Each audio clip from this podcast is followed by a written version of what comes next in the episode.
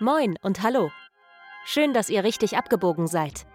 Willkommen bei Nächste Links, dem Podcast für politischen Real Talk und revolutionäre Perspektiven. Hier sind eure Hosts, Timo und Vince.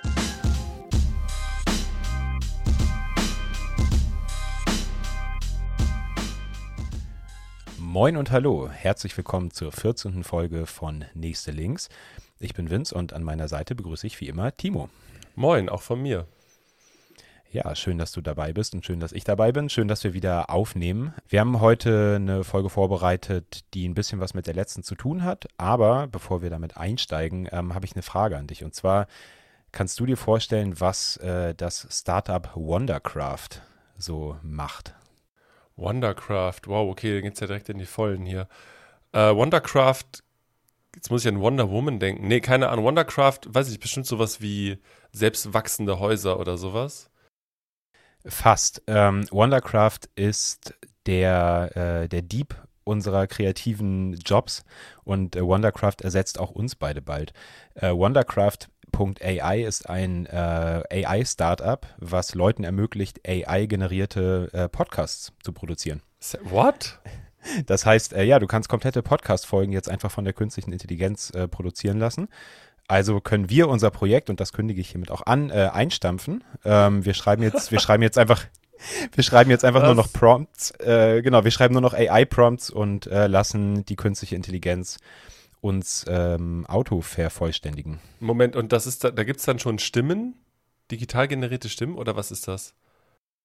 Ähm, ich schätze mal, dass sich das ähnlich wie diese Language Models äh, sich ja aus Texten und so speisen, ähm, halt aus einfach einem unüber, unübersichtlichen, unüberschaubaren äh, Schatz von Podcast, Stimmaufnahmen und so, die du halt im Internet äh, finden kannst, speist.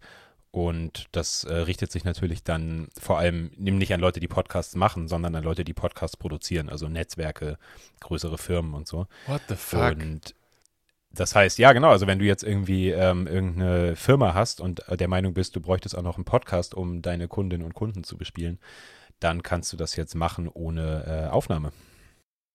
Ja, okay, weißt du, wenn wir jetzt irgendwie Geld verdienen würden mit der ganzen Kiste und wir dadurch irgendwie äh, in Rente gehen könnten, soll es mir egal sein, aber ach, keine Ahnung. Ja, also Wondercraft, äh, also auch an, an alle anderen äh, linken Podcasterinnen da draußen oder sonst wie ähm, Leute, die ja gerne podcasten oder auch davon leben, ähm, ihr könnt ja aufhören zu produzieren. Gebt eure Prompts, eure drei, vier Stichpunkte pro Folge bei äh, Wondercraft ein und lasst euch im Moment wahrscheinlich nur in Englisch, aber vielleicht bald ja auch mit Wunderkraft auf Deutsch äh, eure Folgen produzieren. Das ist abgefahren. Ja, also ich mein, ähm, genau. Technische Ebene ist natürlich ein Stück weit interessant, gebe ich zu. Interessant ist es alles, ja. Aber äh, auch ganz schön wack auf einer anderen Seite mal wieder. Aber ähm, ja, ja, genau. Ähm, also genau, nur, nur damit kurz hier zum Einstieg. Ähm, Shoutouts an den ähm, großartigen Podcast Trash Future aus Großbritannien. Ähm, von denen habe ich das geklaut. Die haben sich nämlich auch drüber unterhalten. Ähm, genau, und wo wir jetzt gerade hier über Aufnahmen und Podcasts reden, ähm, steigen wir doch mal ein mit dem, was wir hier eigentlich heute machen. Und zwar sitzen wir nicht an einem Tisch. Genau, wir sind auch in der Zukunft angekommen das Brot ist, äh, wird nicht mehr am Tisch gebrochen und äh, an unseren beiden Tischen wird jetzt auch gelogen. Nein, wir sitzen uns nicht mehr gegenüber und das ist ganz schön komisch, oder? Ja, das ist unsere erste Remote-Aufnahme, die wir rein technisch einmal ausprobieren wollten, aber auch eben perspektivisch für, wenn man mal keine Zeit hat, sich zu treffen. Und jetzt sehe ich dich halt an meinem Bildschirm. Also gut, dass ich dich überhaupt sehe. Ja, ich sehe dich auch. Ich hoffe, dass unsere Stimmen und unsere Bilder ähm, zusammenspielen jetzt über die Folge und dann nicht irgendwann so eine weirde Schere auftaucht. Das, das wird schon alles. No risk, no fun, wie gesagt. Äh, also. Genau, aber das heißt, wenn die Qualität heute anders klingt als sonst, dann seht es uns nach. Wir probieren hier gerade was aus und hoffen mal, dass es funktioniert. Auf jeden Fall. Und ja, dann können wir auch mal nämlich unterwegs sein und können auch ein bisschen flexibler sein mit unseren Aufnahmen. Habe ich eigentlich Bock drauf, das so ein bisschen zu erweitern. Ich finde es schön, auf der anderen Seite finde ich es auch schade, nicht mit dir in einem Raum zu sitzen. Klar. Ähm, und, es, und es fühlt sich etwas komisch an. Und äh, ja, mal gucken, wie die Soundqualität äh, ist. Das wissen wir dann erst im Nachhinein. Also, wenn ihr das hier hört, dann hört ihr die Originalaufnahme. Und das heißt, dass es äh, funktioniert hat. Und wenn ihr diesen Bit hier nicht hört, dann äh, mussten wir nochmal aufnehmen, weil es scheiße klang. Hoffentlich nicht. Genau, bevor wir jetzt hier äh, quasi ans Eingemachte gehen, beziehungsweise die Überleitung dahin, ein, ein letzter kleiner Schnackpunkt, äh, den ich noch mitgebracht habe. Äh, wir hatten uns auch schon drüber unterhalten, jenseits des Podcasts, ist ähm, der Verfassungsschutz Hamburg hat äh, seinen Bericht vorgelegt. Oh, spannend, geil, richtig, richtig toll. Genau, also der, der Hamburger Verfassungsschutz ähm, legt, wie wahrscheinlich alle Landesbehörden für Verfassungsschutz, irgendwie Landesämter, ab und zu einen Bericht vor, ähm, einmal im Jahr und das ist meistens im Frühsommer und das ist jetzt gerade passiert. Ich schätze mal, der ist Montag erschienen, also gestern. Heute ist Dienstag. Für den Verfassungsschutz. Genau, und äh, ja, es stehen wieder wenig überraschend ähm, ein Mix aus halbwegs interessanten und größtenteils irgendwie relativ langweiligen Sachen drin. Ähm, das, was mir aber aufgefallen ist, und das ist dann auch gleich die Überleitung zu unserer Folge heute, ist ähm, die Charakterisierung linker Politik und linksradikaler und revolutionärer Politik. Und ich möchte zwei, drei kleine Sätze vorlesen, die wahrscheinlich für viele Leute, die sich jetzt damit irgendwie schon länger beschäftigen, nicht so die Riesenüberraschung sind, aber die ich bezeichnend finde für die Stimmung, die gerade so von staatlicher Seite und da speziell eben von Repressionsbehörden wie dem Verfassungsschutz ähm, gegen unsere Bewegung, gegen Linke ähm, gemacht wird. Ähm, das ist jetzt ein Zitat aus dem Intro zum Thema Linksextremismus im Verfassungsschutzbericht 2022 in Hamburg. Lehnt euch zurück, holt das Popcorn raus. Genau. Wie bereits über mehrere Jahre festgestellt, Oh, hier steht mehrere Jahren. Na gut. Ähm, fürs Lektorat hat es nicht gereicht. Nochmal. Wie bereits über mehrere Jahren festgestellt, haben schwere Strafe- und Gewalttaten in Deutschland, bei denen militante Linksextremisten auch Leib und Leben unbeteiligter Menschen in Gefahr brachten, eine Entwicklung genommen, die als neue Eskalationsstufe der Gewalt betrachtet werden muss. Die Straftaten werden gewalttätiger, persönlicher und professioneller und verschieben sich immer häufiger von der institutionellen auf die persönliche Ebene. Dann geht es so ein bisschen langweilig weiter und dann kommen noch zwei Sätze. Sie überschreiten vormals gesetzte, in Anführungszeichen, rote Linien und schwere Körperverletzung der Opfer bis hin zum möglichen Tod werden in Kauf genommen. Der Schritt zur Tötung eines politischen Gegners, gewollt oder als gebilligte Nebenfolge, ist damit nicht mehr völlig undenkbar. Fällt dir dazu was ein? Äh, ja, in diesem Land fallen mir einige Sachen dazu ein. Ich äh, ich krieg's gerade ehrlich gesagt nicht in meinem Kopf sortiert, was da gerade alles rumfliegt. Ich bin so zwischen, ich möchte aus Verzweiflung lachen und äh, auch, auch, ein Stück weit Bitterkeit, bin ich ehrlich. Äh, das muss man sich mal reinziehen, dass die Behörde, die irgendwie angeblich diese Demokratie schützen soll, solche Worte in diesem Kontext in den Mund nimmt. Äh, wenn man mal bedenkt, mit welchen Leuten diese Behörde aufgebaut wurde nach 45, ist das kein Wunder.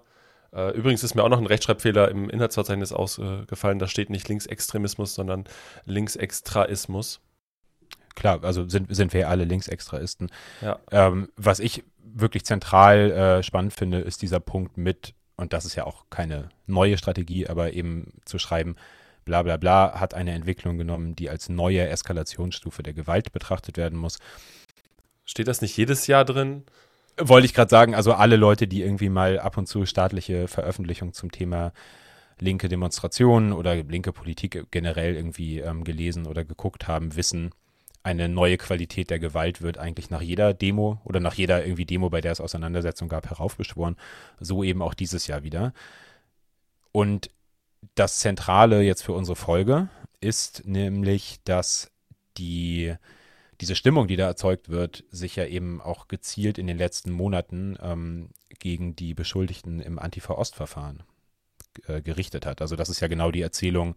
Also ich nehme an, dass mit diesen Sätzen eben hauptsächlich auf diesen Prozess da auch ähm, Bezug genommen wird.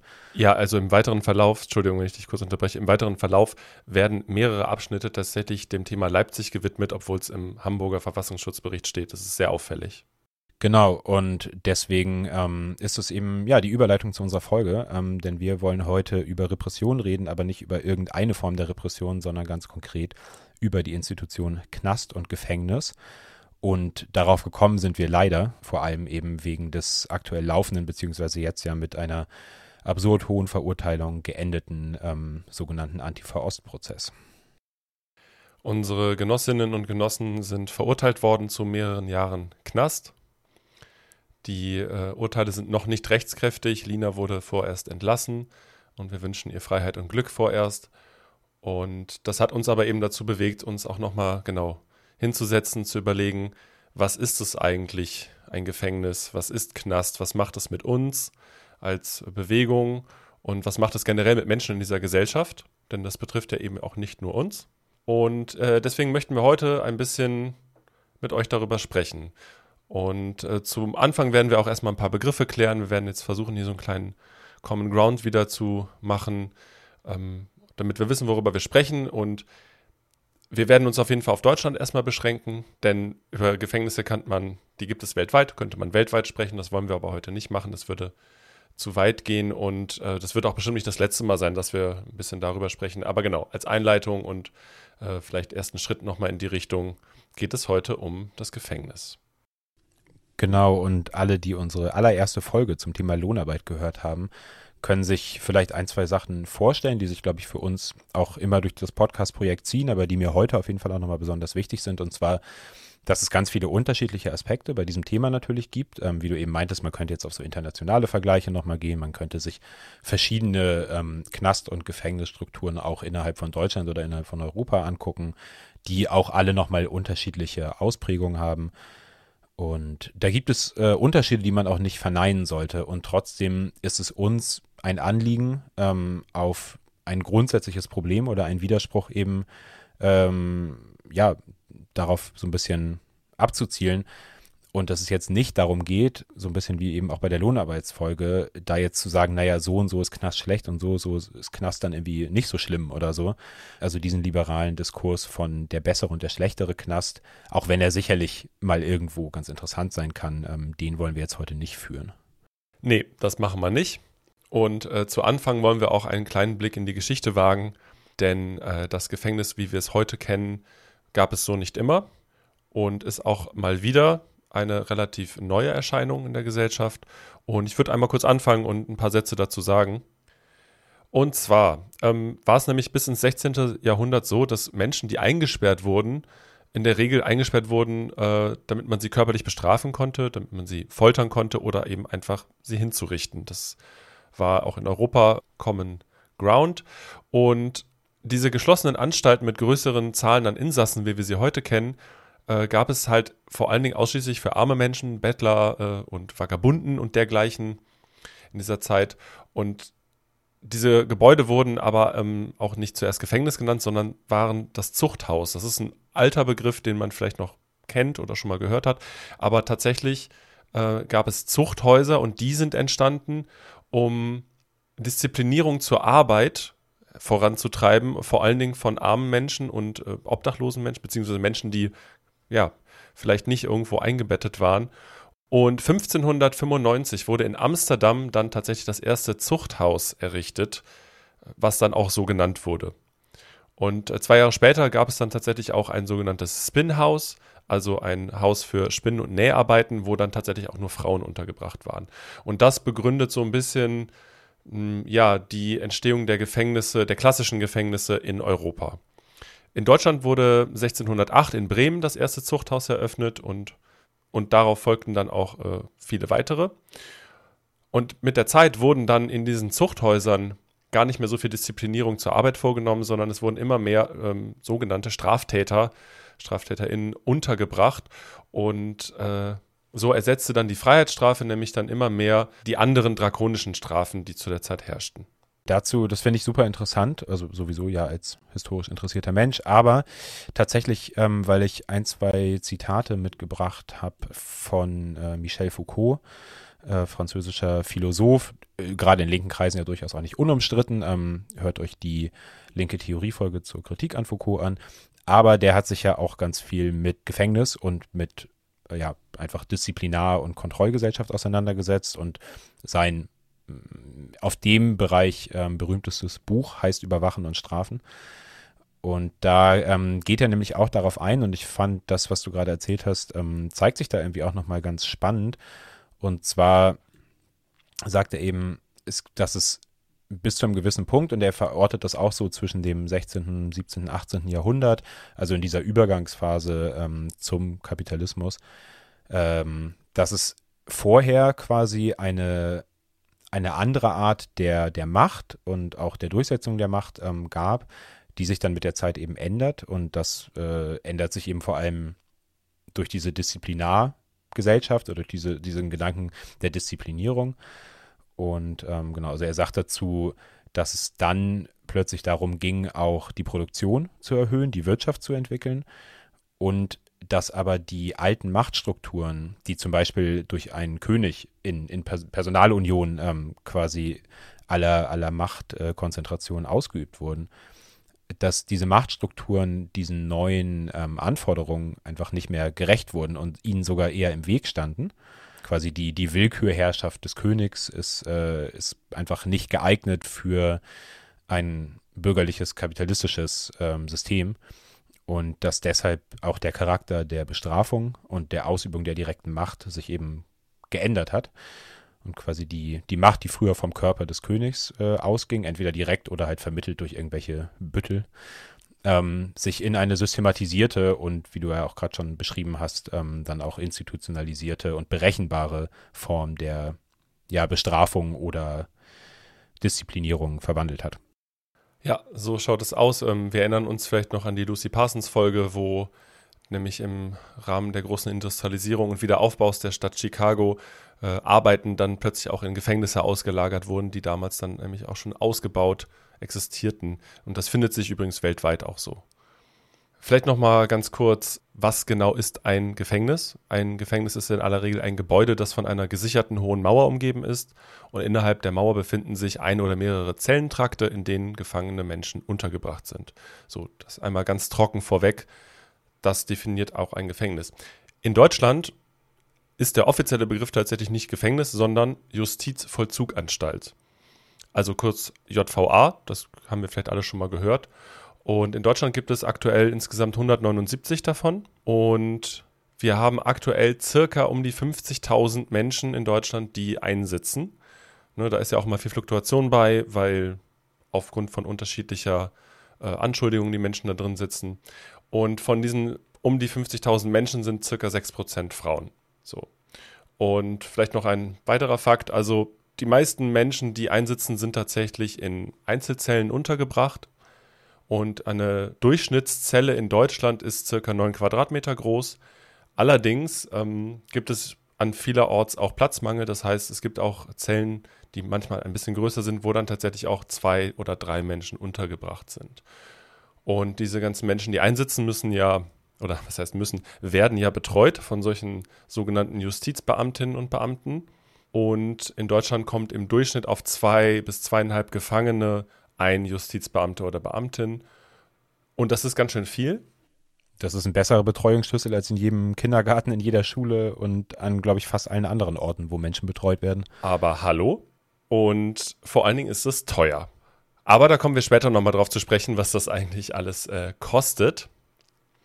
Genau, aber das, was du gerade nämlich schon angesprochen hast mit äh, Foucault und der Änderung von Bestrafung, wenn wir heute über Knast und Gefängnis sprechen, müssen wir auch über Strafe reden.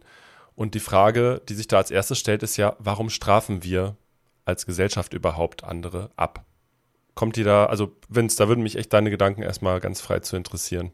Ja, ich glaube, dass da gibt es so ein paar, also verschiedene Aspekte. Ähm, bei dem, was du gerade gesagt hast, fällt mir als erstes ein, dass ich mich frage, wer das Wir ist. Also wer, wer bestraft ähm, wen, weil ich habe nicht das Gefühl, in meinem Leben jemanden durch Gefängnis bestrafen zu müssen oder quasi bestraft zu haben. In, in, in meinem Leben jetzt ganz persönlich. Auf der anderen Seite bin ich natürlich irgendwie als ja, ganz normaler Teil dieser Gesellschaft ähm, durchaus ja auch äh, ansprech- oder Zielperson ähm, vom System Gefängnis, äh, auf welcher Ebene jetzt auch immer. Genau, aber da hätte ich gesagt, also ich könnte mir vorstellen, dass es, äh, es könnte natürlich theoretisch der Abschreckung äh, dienen. Und ja, ich glaube, so eine offizielle Erklärung ist ja durchaus dann auch zu sagen, naja, Menschen haben halt bewiesen, dass sie irgendwie gefährlich sind und deswegen ziehen wir sie jetzt irgendwie aus dem gesellschaftlichen Normalvollzug halt raus. Ich habe jetzt mit Absicht so ein bisschen polemisch auch äh, wir gesagt, denn ich möchte damit ein bisschen in Frage stellen, warum eigentlich dieser teilweise Common Sense um Bestrafung und Einsperren überhaupt herrscht. Gerade in einer, in der bürgerlichen Gesellschaft ist es ja, ja, also da sind die sich ja über alle Lager auch meistens einig. Also Strafe muss sein, Und genau, wer irgendwas Schlimmes verbrochen hat, in Anführungszeichen, was auch immer das sein mag, gehört eingesperrt. So, das ist ja, weiß ich nicht, da können sich ja von den Grünen bis zur AfD alle meistens wahrscheinlich einigen, auch auf so einer politischen Ebene. Ist spannend, oder? Also ein bisschen ähnlich wie, wie so Polizeieinsätze, aber ich finde auch, es gibt wenig gesellschaftliche Themen, jetzt mal außer so der, der Selbstverständlichkeit, dass der Kapitalismus irgendwie geil ist, ähm, die sich so krass durch alle politischen Parteien oder irgendwie alle Sichten dann auch durchziehen, wie dass halt irgendeine Form von Gefängnis und äh, Wegsperren irgendwie notwendig ist. Ich habe mich ein bisschen hingesetzt und geschaut, was genau, was meinen wir denn mit Strafen eigentlich? Also wir beide jetzt hier heute, äh, wenn wir darüber sprechen. Und ich habe mir ein, zwei Sachen rausgeschrieben aus Büchern, die ich euch auch noch äh, verlinken werde. Und zwar, der Sinn der Strafe ist nicht abzuschrecken, sondern in der gesellschaftlichen Ordnung jemanden niedriger zu setzen. Jemanden zu bestrafen heißt, ihm ein Übel, manchmal einen Schmerz, zumindest aber einen spürbaren Nachteil zuzufügen, weil er anderen ein Leid oder Schaden zugefügt oder grundlegende Regeln der Gemeinschaft gebrochen hat. Das klingt für mich jetzt aber fast wie so ein Rachekonzept. Also, ja, ne, das klingt so ein bisschen wie, wie ein, ein Auge für ein Auge. Ganz genau. Und ähm, es gibt natürlich tatsächlich ähm, Gesellschaften auf dieser Welt auch noch, die tatsächlich unter Auge um Auge noch handeln.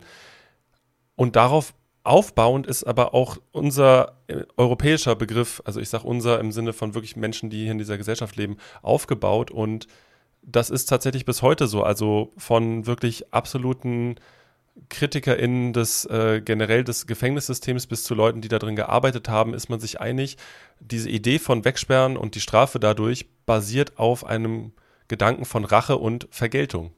Und gegen wen richtet sich das? Also gegen die Person, die das, die das getan hat, oder richtet sich das eher an andere Leute drumherum, um zu zeigen, ihr könnt sowas nicht machen, weil sonst passiert halt euch auch sowas?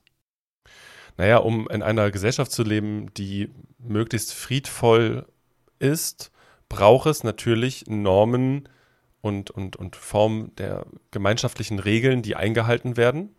Das ist erstmal so. Und die Form der Regierung entscheidet dann darüber, wie diese Regeln und Normen eingehalten werden sollen.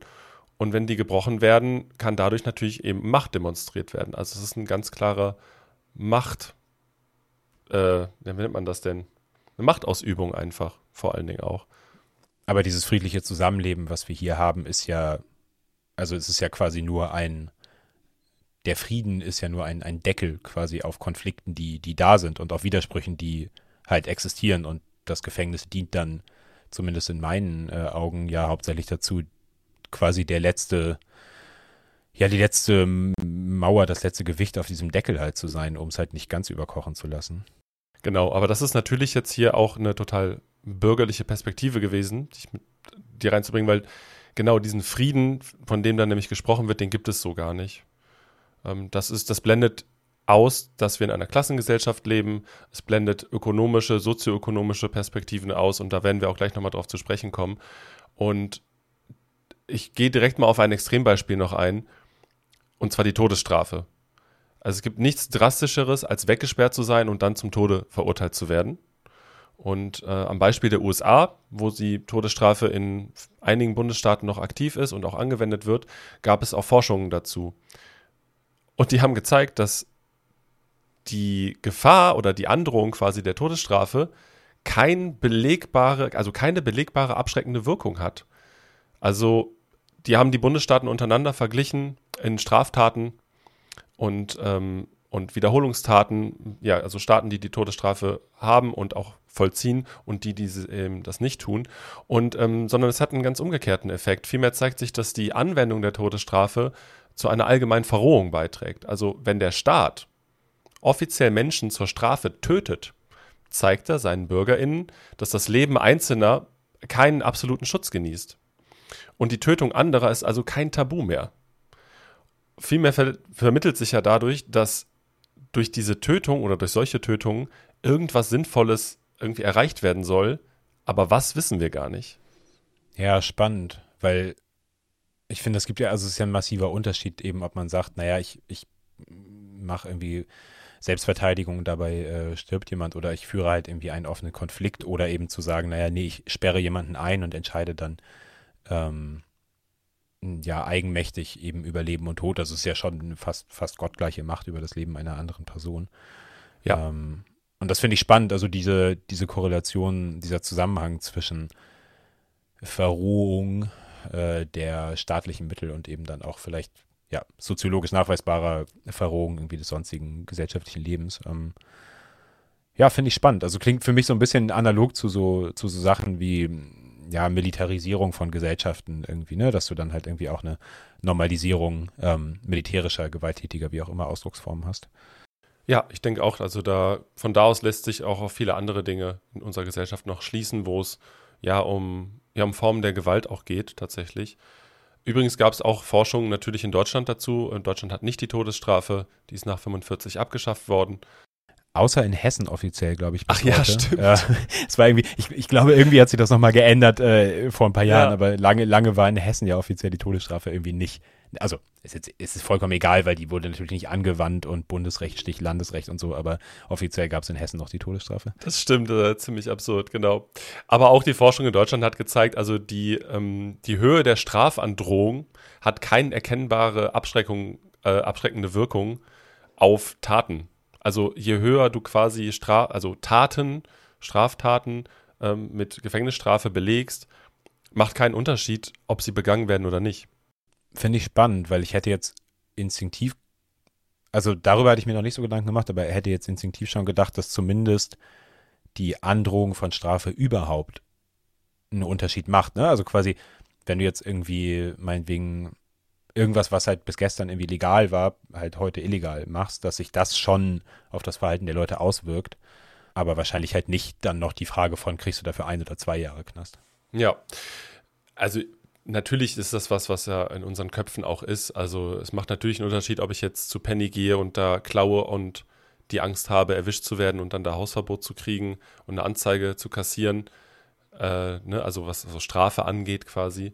Ähm, das, natürlich kann es im Kleinen, denke ich, durchaus, ähm, also hat das Auswirkungen, aber tatsächlich auf die, auf den Knastbetrieb im Alltag und das, was da an Menschen reinkommt und wieder rausgeht und wieder reinkommt, hat es tatsächlich gar nicht so eine Auswirkung, so wie es nämlich in der Idee des Gefängnisses und der Bestrafung festgeschrieben ist in Deutschland. Also diese Gedanken von, ja, das genau soll den Menschen zum Nachdenken bringen, es soll eine in Anführungszeichen Resozialisierung herbeiführen und es soll die Gesellschaft sicherer machen. Und an der Stelle verweise ich einmal kurz auf ein Buch von Thomas Galli. Thomas Galli war äh, seines Zeichens 15 Jahre lang ähm, Leiter einer JVA in Deutschland und hat sich danach tatsächlich äh, gegen das Konzept äh, Gefängnis gestellt. Und ähm, das Buch heißt Weggesperrt, warum Gefängnisse niemandem nützen. Und auch darin beschreibt er nämlich, dass die Menschen, die dort, wie gesagt, in Anführungszeichen resozialisiert werden sollen, das gar nicht, also das passiert da einfach nicht. Und das ist aber das, wofür diese Institutionen in Deutschland jetzt erstmal da sein sollen. Und es ist aber eben ein Irrglaube äh, zu denken, dass die Menschen, die dort reingehen, als in Anführungszeichen sozialere Menschen nämlich wieder rauskommen. Und da kommen wir jetzt auch so ein bisschen nämlich von der Strafe zu dem Gebäude an sich. Genau, und bevor wir den Übergang äh, vollziehen, ich hatte mir nämlich auch äh, vorher noch ein, zwei Kleinigkeiten hier aufgeschrieben, einfach nur in Bezug auf diese ganze Frage von, was ist denn die offizielle Aufgabe von Gefängnissen und was ist irgendwie, ja, in unserer Sicht oder jetzt in dem Fall halt in, in meiner Sicht irgendwie ähm, die eigentliche Aufgabe und so ein bisschen eben hinter diesen hinter die Ideologie des Gefängnisses quasi zu gucken und ähm, jetzt mal so ganz, ganz an der Basis gesprochen, würde ich da für mich äh, sagen, Justiz und Knast haben eine konkrete Aufgabe im, im Kapitalismus, die alles andere bestimmt und das ist der Schutz der individuellen Freiheit im bürgerlichen Sinne, ähm, also der Freiheit zum Besitz von Eigentum. So, und das ist quasi, das ist sowieso Aufgabe des Staates, ähm, aber das ist eben dann in letzter Konsequenz auch Aufgabe der Gefängnisse, das eben sicherzustellen.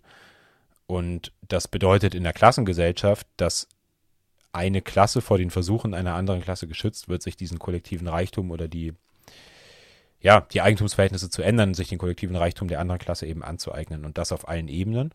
Und deswegen, also daraus erklärt sich dann ja irgendwie auch die, die große Menge an sozialen Gefangenen ähm, Ladendiebstahl, Fahren ohne Ticket, all solche Geschichten, ähm, eben an den Leuten, die im Knast sitzt. Und zusätzlich, und ich glaube, dadurch wird das manchmal, dadurch verwirrt sich dieser Blick, glaube ich, manchmal so ein bisschen, gerade in so einem liberalen oder linksliberalen ähm, Sinne.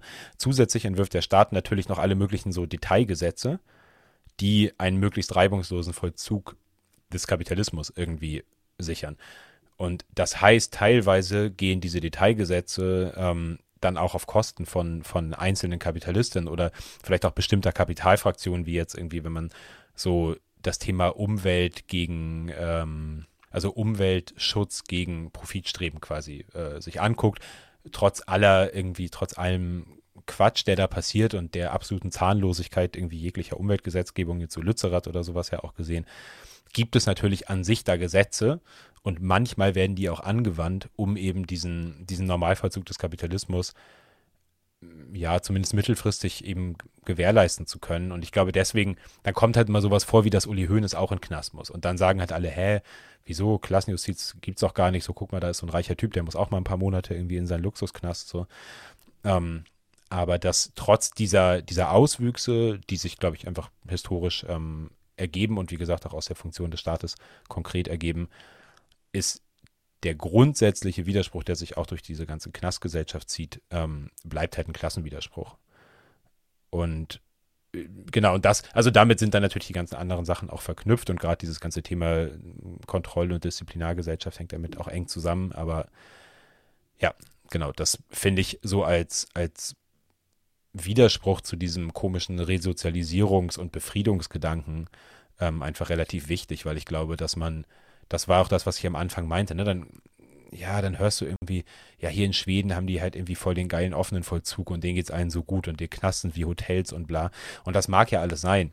Ja, und also, die Rückfallquoten ähm, sind niedriger bei denen, alles schön und gut, aber ja. Genau, und du kannst in diesem System selber kannst du natürlich wie immer halt auch Sachen verändern und je reicher ein Land ist und äh, vielleicht auch je mehr Macht dann irgendwelche Liberalen oder Sozialdemokraten haben, desto eher hast du vielleicht auch noch äh, ja, ich sag mal in Anführungszeichen, ähm, humanitäre äh, Haftbedingungen. Aber der Grundwiderspruch eben oder die Grundaufgabe des, des Knastsystems bleibt ja die gleiche. Und die, das ist unabhängig davon, ob der Knast jetzt halt auf einem Bauernhof ist oder halt in der Wüste.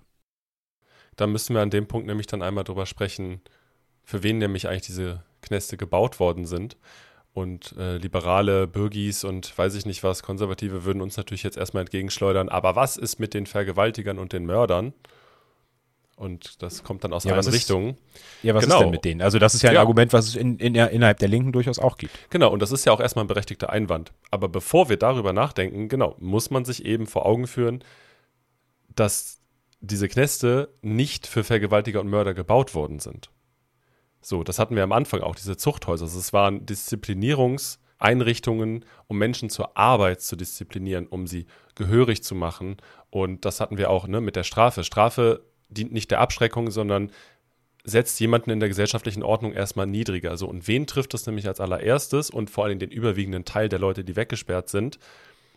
Das sind, wie du schon eben meintest, Leute, die ihre Rechnungen nicht bezahlen können, die ja, sich, die was klauen mussten, die schwarz gefahren sind, die aus ihren Wohnungen geflogen sind. Und das heißt, die meisten Leute, die, äh, also das ist ein Fakt, die in Deutschland einsitzen, haben sich bewusst oder unbewusst mit den herrschenden Eigentumsverhältnissen angelegt, die sie entweder nicht akzeptieren konnten oder wollten. Also das klassische Eigentumsdelikt. Ganz genau. Und das ist die überwältigende Mehrheit an Leuten, die einsitzen zum Beispiel. Das heißt, bevor wir zu den Grenzüberschreitungen von Vergewaltigung und Mord kommen, müssen wir halt erstmal gucken, wer ist denn die Masse, die da überhaupt drin sitzt. Weil das ist das, womit der tägliche Betrieb nämlich läuft. Was es überhaupt möglich macht, diese Institutionen so aufrechtzuerhalten, wie sie nämlich sind. Und ich finde, man kann sogar noch den Schritt weitergehen ähm, und eben sagen, naja, natürlich sitzen auch andere Leute ein, zum Beispiel wegen Körperverletzungen, die irgendwie unter ähm, Drogeneinfluss begangen wurden. Und dann muss man aber schon noch den, den Schritt halt ziehen, warum sich Leute irgendwie halt im Kapitalismus, äh, warum Leute im Kapitalismus das Gefühl oder das Bedürfnis entwickeln, sich halt irgendwie, ähm, ja, auf Drogen wegzuballern oder äh, was auch immer. Also, dass man quasi nicht nur den Schritt macht von, ja, da hat halt einer was geklaut und das ist jetzt irgendwie halt, das ist natürlich Auswirkungen oder das ist irgendwie die Grundlage davon, ist das bürgerliche Recht im Kapitalismus, sondern warum fucken sich Leute psychisch und körperlich komplett ab und gehen halt dann in Knast für Sachen, die auf den ersten Blick vielleicht nicht wie ein Eigentumsdelikt aussehen, die aber natürlich, ähm, sei es aus, aus patriarchalen oder irgendwie auch Reaktionen auf rassistische Strukturen und so weiter, ähm, aber eben auch aus so kapitalistischer Zurichtung irgendwie sich ergeben. Ja, tatsächlich war es ja in Berlin zum Beispiel so, dass ähm, der Großteil der Kurzzeitgefangenen, also die Leute, die eine kurze Freiheitsstrafe absitzen müssen und damit ein Großteil der überhaupt der Insassen in Berlin gebildet haben in den letzten Jahren, äh, das war in Berlin eben auch ein Extremfall wegen Schwarzfahren, also wegen Nicht-Bezahlen von öffentlichen Transportmitteln drin saßen. Ja, aber was machen wir denn? Ja, ich meine, also das, das Problem bleibt natürlich. Also ich finde den, ich finde diesen Einwand und diese Erklärung, die wir jetzt auch dafür gegeben haben, die ist ja richtig. Also du musst dir die Verhältnisse angucken, du musst irgendwie gucken, ja, diese Statistiken irgendwie, warum sitzen Leute ein? Das ist ja wie in den USA, irgendwie keine Ahnung, wie viel Prozent da einsitzen wegen irgendwie drei Gramm Marihuana. So, und dann dafür gehst du dann halt irgendwie, keine Ahnung, Three Strikes Policy, wenn du dreimal verhaftet wurdest, egal mit welcher Menge, gehst du halt rein. Das ist natürlich absoluter, also so gesehen absoluter Quatsch oder ähm, auch einfach innerhalb dieses Systems extrem drakonisch äh, dafür, dass du etwas machst, was nach Statistiken 10, 12, 13 Prozent der Bevölkerung halt machen. Aber ich meine, die USA haben auch nicht ohne ohne, äh, ohne Grund äh, die höchste, den höchsten Quotienten an, an quasi Knasteinsassen, äh, Knastinsassen ähm, an der Gesamtbevölkerung. Aber sorry, dass ich hier abschweife. Äh, ich glaube, letztlich wirst du am Ende des Tages wirst du ja immer das Problem haben, auch in einer Gesellschaft, die nicht kapitalistisch organisiert ist, in einer klassenlosen, kommunistischen, anarchistischen Gesellschaft. Ja, was machst du mit den Leuten? Was machst du denn, wenn, wenn du nicht irgendwie ähm, auf dieses System Knast zurückgreifen kannst oder willst, um zum Beispiel die körperliche Unversehrtheit von, von Personen äh, gegenüber zum Beispiel ja, patriarchaler Gewalt oder sowas zu sichern. Und ähm, ich finde es, also mega spannend, sich darüber zu unterhalten. Ich glaube, ich würde es heute nicht allzu lange tun, weil das so ein bisschen das, das Thema auch sprengt. Aber es gibt ja ein paar Konzepte dafür, oder? Auf jeden Fall. Und ich glaube, man muss sich nicht der Illusion hingeben, dass sich die klassenlose Gesellschaft nicht auch genau gegen sowas sichern muss. Also gegen, wir nennen das jetzt mal schädigendes Verhalten im Sinne von, ne, dass du anderen Leuten Schaden zufügst und oder und oder halt keine einvernehmliche Lösung gefunden werden kann, um ja Probleme beiseite äh, zu legen oder zu, zu lösen. Also ich glaube, die Konzepte, die es dazu gibt, die gehen vor allen Dingen immer von diesem Strafungsgedanken weg. Und das findet sich ja zum Beispiel in den USA, vor allen Dingen in der schwarzen Community, durch sogenannte Transformative Justice und Community Accountability Ansätze, wo die Gemeinschaft nämlich in die Verantwortung gezogen wird, wo sogenannte Täterarbeit gemacht wird, also wo mit den Leuten, die ja einen Schaden anderen zugefügt haben, die abweichendes Verhalten in der Community äh, zu gewissen Normen gezeigt haben, gemacht wird. Ähm, es gibt auch Ansätze von sogenannter Restorative Justice. Das sind äh, viele Ideen, die im sogenannten Abolitionismus vorkommen. Und da würde ich auch tatsächlich euch alle anregen wollen, schaut da gerne mal rein, wenn du hast gerade richtig gesagt, wir können da heute nicht zu sehr drauf eingehen. Aber es gibt diese Ansätze, wo Leute eben sagen, ähm, der Umgang mit sowas muss außerhalb von dem Gefängnis und der Strafe stattfinden, in dem Sinne. Äh, denn das fand ich noch einen ganz interessanten Gedanken. Also, egal ob zur Vergeltung oder zur Besserung, Bestrafung ist eine Anmaßung des bürgerlichen Klassenstaates. Und ich persönlich würde da mitgehen und sagen, das kann nicht, äh, also das ist auf jeden Fall keine emanzipatorische, klassenlose Perspektive, Leute zu bestrafen. Und ich finde, das hat ja noch einen anderen Aspekt, nämlich, dass es auch einfach offenbar nicht funktioniert. Nee, überhaupt nicht. Also wir können uns quasi über die moralische und, und politische, ähm, philosophische, wie auch immer, äh, Rechtfertigung dafür unterhalten, aber jetzt mal auf so einer ganz funktionalistischen Ebene. Also wenn du halt ja, keine Ahnung, wie viel Prozent, zwei Drittel oder was ähm, von Leuten hast, die halt wieder reingehen in den Knast, ist ja relativ offensichtlich, dass das System auch unter den, also dass das System Knast auch unter den gegebenen Verhältnissen offenbar ja nicht die Rolle erfüllt, die es erfüllen soll. Nee, und vor allen Dingen ähm, hat es ja in der bürgerlichen Gesellschaft noch einen anderen Zweck und das ist ja die Verantwortungsübergabe. Also anstatt dass sich die Gesellschaft der Isolierung, Demütigung und Entrechtung von Menschen, die ins Gefängnis gehen, was es de facto ist, quasi entgegenstellt, ist es gesellschaftlich halt so breit akzeptiert, weil wenn du soziale Probleme, die die Hauptursache für Menschen, die in den Knast gehen, sind, individualisierst, also auf Einzelpersonen abschiebst, entlastest du natürlich damit quasi alle anderen. Das heißt, die strukturellen Lösungen, die wir für sozioökonomische Probleme brauchen, die Kapitalismuskritik, die, die, die Klassengesellschaft, die wir abschaffen müssen, die nämlich genau wie wir am Anfang sagten, zu diesen Problemen führt. Die Leute sitzen wegen Eigentumsdelikten drin. Und wenn du das dann auch noch auf das Individuum abschiebst, nimmst du alle anderen in dieser Gesellschaft aus der Verantwortung raus. Und deswegen finden das Bürgis total super, weil sie dann halt sagen können, not, not my business. So, aber es ist eigentlich sehr wohl ein Business von allen Menschen dieser Gesellschaft, dass wir uns darum kümmern müssen, warum sowas überhaupt passiert. Aber in diesen Verhältnissen kann das halt nicht passieren, weil du es halt auf das Individuum abschiebst. Ja, das ist spannend, ne? weil ich glaube, es gibt ja immer wieder diese Erfahrungen ähm, auch mit Versuchen innerhalb von linken Bewegungen, fortschrittlichen Bewegungen, sich andere Konzepte zu überlegen. Mm, und die scheitern ja durchaus auch, auch äh, in ihrer Anwendung ab und zu mal. Also auch an dem ganzen Transformative Justice Ansatz gibt es ja durchaus Kritik. Aber ich finde das eben so interessant äh, vor dem Hintergrund, was du jetzt gerade gesagt hast, weil das, glaube ich, einfach auch viel daraus resultiert, dass wir das einfach nicht gewohnt sind und dass wir dass wir überhaupt nicht gelernt haben, so mit, mit abweichendem oder mit, äh, ja auch wirklich, also wirklich halt übergriffigen oder problematischem ähm, Verhalten umzugehen, sondern unsere einzige angelernte Reaktion ist, entweder die komplette Selbstabgrenzung, also zu sagen, ah, Person A hat das und das gemacht, dann grenze ich mich eben von Person A ab, so, indem ich halt einfach weglaufe, nie wieder mit ihm rede oder ihr oder was auch immer. Und auf der anderen Seite ähm, ist ja quasi die, wenn ich genug Macht, Ressourcen zur Verfügung habe, kann ich dann ja sagen, na gut, dann muss ich halt nicht mehr weglaufen, sondern dann mache ich halt, dass die andere Person wegläuft.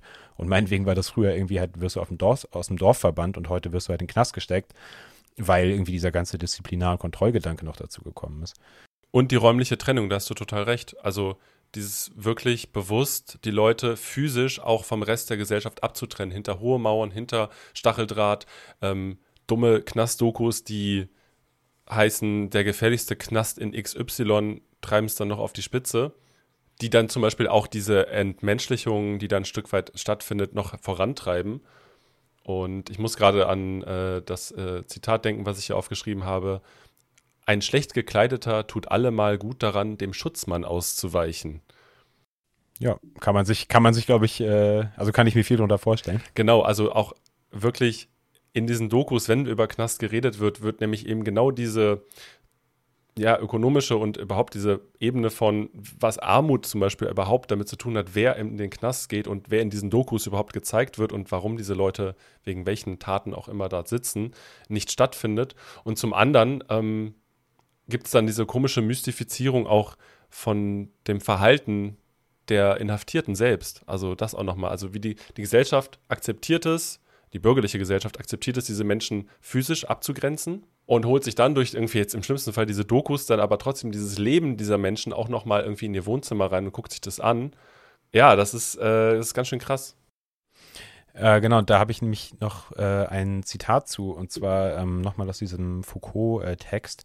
Da geht es nämlich auch um das sogenannte Panoptikon. Hm, ich weiß nicht, ob euch das was sagt, aber Panoptikon heißt ja erstmal quasi ich kann kein Latein, aber so ungefähr irgendwie alles, äh, alles sichtbar oder alles ist eben, ja, alles im Blick, äh, ein Ort, an dem man alles äh, gleichzeitig im Blick haben kann. Und äh, das Panoptikon ähm, ist ein Konzept von einem Architekten, glaube ich eigentlich, ähm, Jeremy Bentham, der sich überlegt hat, wie man ein Gefängnis bauen kann, ein idealtypisches, den Anforderungen der demokratisch-bürgerlichen Gesellschaft genügendes ähm, Gebäude. Und das Panoptikon ist, muss man sich so vorstellen, ich, ich lese einmal ganz kurz nur die, die Definition vor, ähm, ein äh, ringförmiges Gebäude, in der Mitte ein Turm, der von breiten Fenstern durchbrochen ist, welche sich nach der Innenseite des Ringes öffnen. Das Ringgebäude ist in Zellen unterteilt, von denen jede durch die gesamte Tiefe des Gebäudes reicht. Sie haben jeweils zwei Fenster, eines nach innen, das auf die Fenster des Turms gerichtet ist, und eines nach außen, sodass die Zelle auf beiden Seiten von Licht durchdrungen wird also du hast quasi einen Ring und in der Mitte einen Turm und von diesem Turm aus kannst du in alle Zellen durchgehend ähm, hineingucken. Und das, äh, also ich glaube, da können wir uns jetzt alle relativ schnell darunter vorstellen, was das Problem damit ist, nämlich egal ob in diesem Turm jemand drin ist oder nicht, vor allem wenn du dann die Scheibe noch verspiegelst, ähm, du weißt ja nicht, ob dich gerade jemand beobachtet, aber du kannst halt die ganze Zeit beobachtet werden und deswegen verhältst du dich dann eben auch die ganze Zeit so, als würdest du beobachtet werden. Das ist sicherlich eines der großen Probleme ja auch mit so Gefängnisgesellschaften, ne? also die absolute Aufgabe von, von persönlicher Autonomie und Privatsphäre in dem Sinne. Aber ähm, eigentlich in der ursprünglichen Konzeption hatte Bentham sich das so vorgestellt, dass dann auch Leute da reingehen können. Also dass dieser Turm quasi eine Art ähm, ja, Ausflugsziel ist für Familien. Als ob es ähm, nicht schon schlimm genug wäre.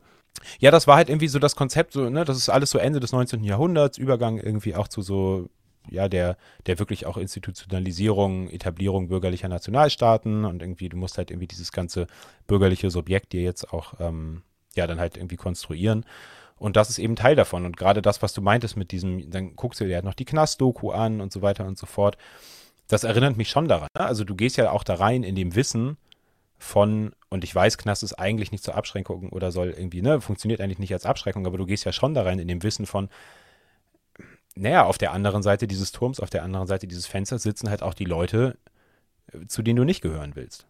Und ne, du kannst dir die halt angucken und die Leute, die halt da drin sitzen, wissen ja im Zweifel auch, dass sie von allen möglichen Leuten dann beobachtet werden ähm, und sich auch dementsprechend dann verhalten müssen. Das finde ich einen sehr spannenden Punkt, weil da würde ich dir zustimmen. Wenn du Menschen, die sich an die kapitalistischen Verhältnisse, an die Regeln äh, halten und mitmachen, ganz brav bürgerlich, in so einen Laden schickst und sich das angucken lässt, dann ist die abschreckende Wirkung auf jeden Fall da, weil dir ganz schnell klar wird, das kannst du für dich selbst nicht wollen. Das sieht der klare Menschenverstand, dass das auch nicht in Ordnung ist, was hier eigentlich geht. Also das möchtest du am eigenen Leib nicht erfahren. Aber es blendet trotzdem eben die Umstände, unter denen du in eine Situation kommen kannst, die dich dorthin führt. Ja, also das wird trotzdem einfach ausgeblendet. Und das wird, glaube ich, auch bewusst ausgeblendet. Und das ist für mich damit auch wirklich eine nicht allzu schlechte Metapher für äh, Ideologie im Kapitalismus generell. So, also das ist ja mit Obdachlosigkeit oder so auch nicht großartig anders, dass du eben sagst, naja, hier sind halt die Leute, die es nicht geschafft haben, zu denen willst du nicht gehören, geh bloß schnell weiter und äh, ja, wenn du ihnen Geld gibst, dann guck noch, dass sie sich keinen Alkohol kaufen. Aber also es hat ja, es wird dir ja selten quasi dann vermittelt von, ah, aber diese Leute waren nicht immer in dieser Position, wie sind sie da hingekommen? Und ich glaube, das ist sicherlich auch kognitiv nicht immer leicht zu leisten für alle von uns, aber es wird eben auch nicht, ja, nicht getan oder wenn, dann nur verkürzt. Ähm, und das finde ich, beim Gefängnis finde ich das relativ deutlich, eben ähm, diese, diese ideologische Leerstelle zwischen ich bin draußen, die Person ist drin, aber das, was dazwischen alles passiert ist, wird mir nicht erklärt, außer halt von dem Bullen, der einmal irgendwie in meine Schulklasse gekommen ist und mir gesagt hat, klau nicht und stich keinen ab, sonst gehst du halt in den Knast. Aber ja. da, also da wird ja überhaupt nichts irgendwie, ja, weiß ich nicht, drüber hinaus irgendwie vermittelt, soll es ja auch gar nicht. Also soll es, glaube ich, auch wirklich bewusst nicht. Nee, da finde ich auch krass, also wie wenig, also das, das, das Thema Gefängnis, Knast, eins ist, in dem auch so extrem wenig kontextualisiert wird wenn du auch so öffentlich darüber sprichst. Also genauso wie es irgendwie total absurd ist, oder nicht absurd, aber auch irgendwie unangenehm ist, wie lagerübergreifend dieses Thema in der bürgerlichen Gesellschaft und der Politik ist, so wenig wird es halt auch kontextualisiert, sondern eben höchstens, ja, popkulturell skandalisiert.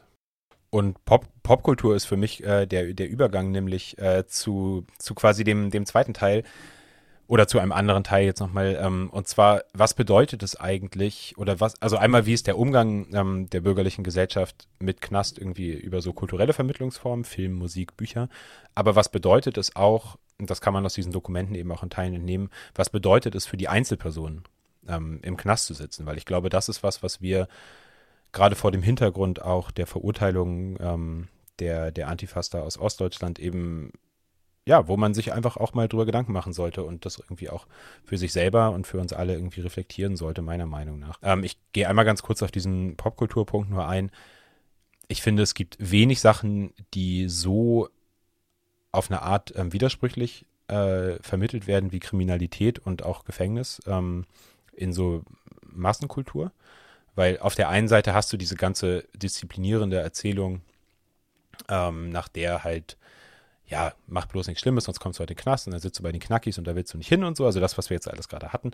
Und auch die Disziplinierung im Gefängnis. Aber auf der anderen Seite gibt es ja kaum ein äh, Thema, was gerade in Filmen ähm, so prominent verhandelt wird wie das Gefängnis. Äh, und da auch auf wirklich, finde ich, sehr, sehr interessante Arten und Weisen, weil also die ist jetzt schon ein paar Jahre alt, aber ich weiß nicht, ob du Prison Break noch kennst, die Serie. Ich habe sie nie geguckt. Ich habe mal, ich habe sie mal angefangen, glaube ich, die erste Staffel oder noch einen Teil der zweiten geguckt. Ich fand es zu, zu blöde, also mir hat andere Sachen jetzt daran irgendwie überhaupt nicht gefallen, aber ich meine, die Serie heißt Prison Break. Und die, ja. die Geschichte ist, der eine Dude will irgendwie seinen Bruder rausholen und irgendwie lässt sich dafür halt selber einknasten und sich, glaube ich, irgendwie noch die Karte vom Knast auf den Rücken tätowieren. Und dann versuchen sie halt irgendwie durch die Abflussrohre rauszukommen und so. Und das ist, also dieses ganze Knast als Abenteuer im, in so, in so äh, populären Erzählungen finde ich mega, mega spannend, weil das ja eigentlich, könnte man denken, dem zuwiderläuft, was sonst so darüber vermittelt wird. Ähm, es findet so eine komische Verruchung und Romantisierung statt, die total verklärt die verklärt, aber trotzdem wird ja klar, also ich finde eben in, in, in diesen Darstellungen, und das gilt für Prison Break, aber das gilt für hier Shawshank Redemption, die Verurteilten, einen der meist irgendwie äh, am, am, besten bewertetsten Filme in, auf IMDb auf jeden Fall und ich glaube auch einfach einer der, ja, keine Ahnung, so Filmklassiker irgendwie ähm, generell. Und auch noch ganz viele andere Filme. Also da wird ja schon deutlich gemacht, dass im Knast sitzen halt nicht geil ist, und auch aus der Perspektive der Insassen, der Inhaftierten, ähm, das ein ungerechtes System ist. Also es gibt ja wenig kulturelle so ähm, Stereotypen, die irgendwie besser oder die bekannter sind als sowas wie irgendwie halt der, der, der mürrische und äh, eklige Gefängniswärter. So, oh, ne? Gefängniswärter nochmal eine ganz eigene so Geschichte diese, auch. So diese, diese, diese Szenen so in so US-Filmen, wo die dann immer mit den, mit den Knüppeln so durch diese, durch diese Reihen von Gitterstäben gehen und irgendwie da so dran, dran rumspielen. Irgendwie jetzt kommt hier der Wärter und dann werden die neuen Gefangenen irgendwie durch den Gang geführt und alle anderen Gefangenen rufen irgendwas raus und so. Das sind sehr, also da fallen mir jetzt gerade irgendwie fünf, sechs Beispiele ein in, in Filmen, die nicht mal nur um, sich um das Thema Gefängnis drehen, ähm, in denen genau sowas halt vermittelt wird, also in denen gezeigt wird, Gefängnis ist überhaupt nicht überhaupt nicht geil. Und die, die Protagonisten dieser Filme sitzen oft im Gefängnis und wollen daraus weg. Und dieses daraus wegwollen wird auch total verständlich vermittelt, finde ich. Also es ist eine Art, ja, Ort der Angst irgendwie auch. Ähm, und ich glaube, das, das soll er natürlich auch sein.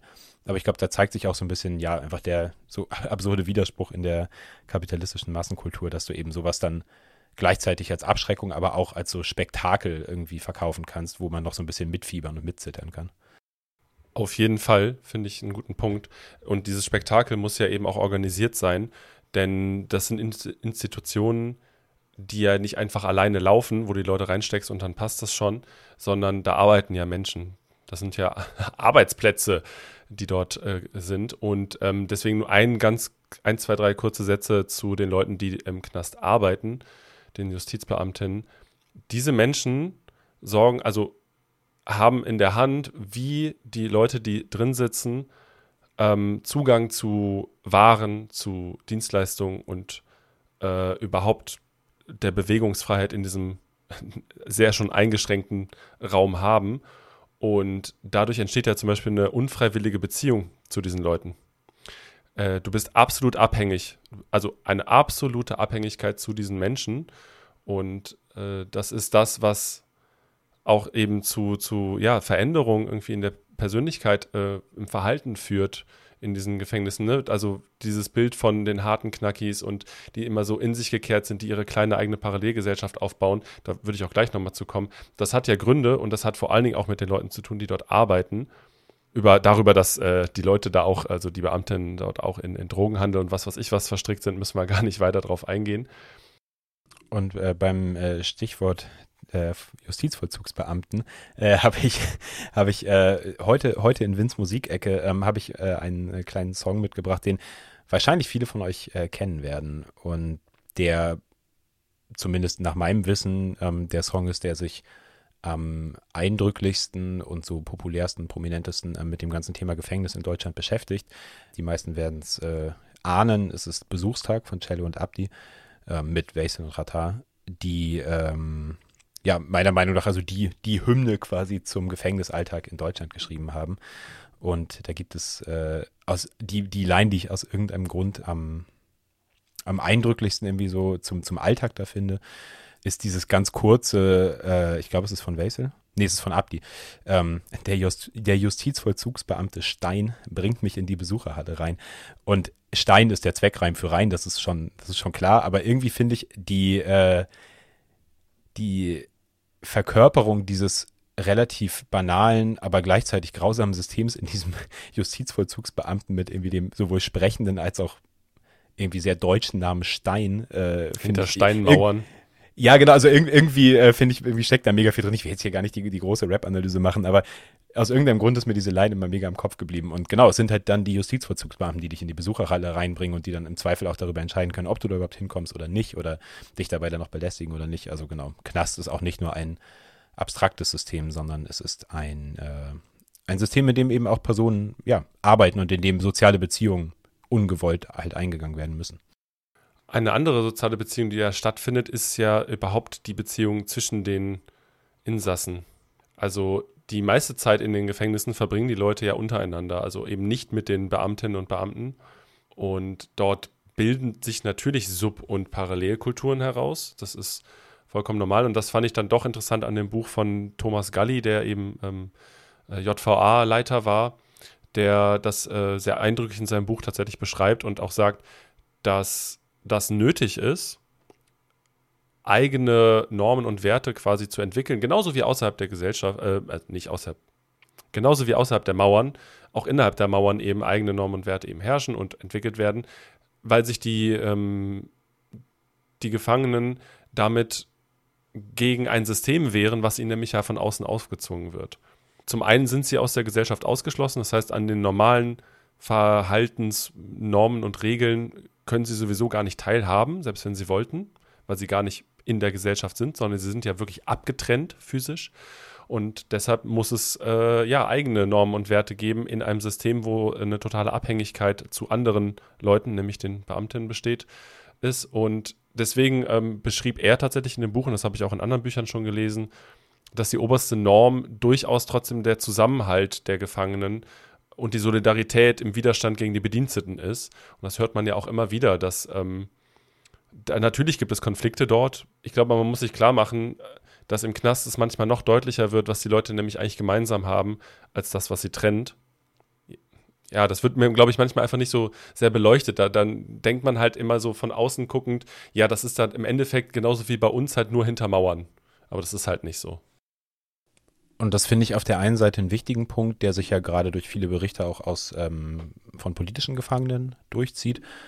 Und auf der anderen Seite würde ich da aber auch sehr davor warnen, das irgendwie zu romantisieren oder zu idealisieren und dieses ganze Ding von, ja, und dann sind da die Knackis und alle zusammen gegen die Wärter und dann irgendwie, ne, machst du den gemeinsamen Aufstand. Und natürlich gibt es solche Fälle und sicherlich gibt es sie auch häufiger, wenn du mehr Leute im Knast zusammen hast, die sich bewusst darüber sind, warum sie da sitzen. Also sowas wie die, die Hungerstreiks und in die Dirty Protests ähm, in, in den Internierungslagern in Nordirland, zum Beispiel während der, der Troubles, während des Nordirland-Konflikts oder sowas. Das sind natürlich prominente Beispiele und auch, finde ich, immer noch ein, für mich eines der moralisch, äh, ja, so psychologisch am schwersten zu verarbeitenden ähm, Konzepte. Aber ähm, das Konzept des Todesfastens ähm, in, also der von türkischen Revolutionären in Gefängnissen in der Türkei, ähm, also kein, kein Hungerstreik, sondern zu sagen, ich gehe jetzt halt auch bewusst in den Tod.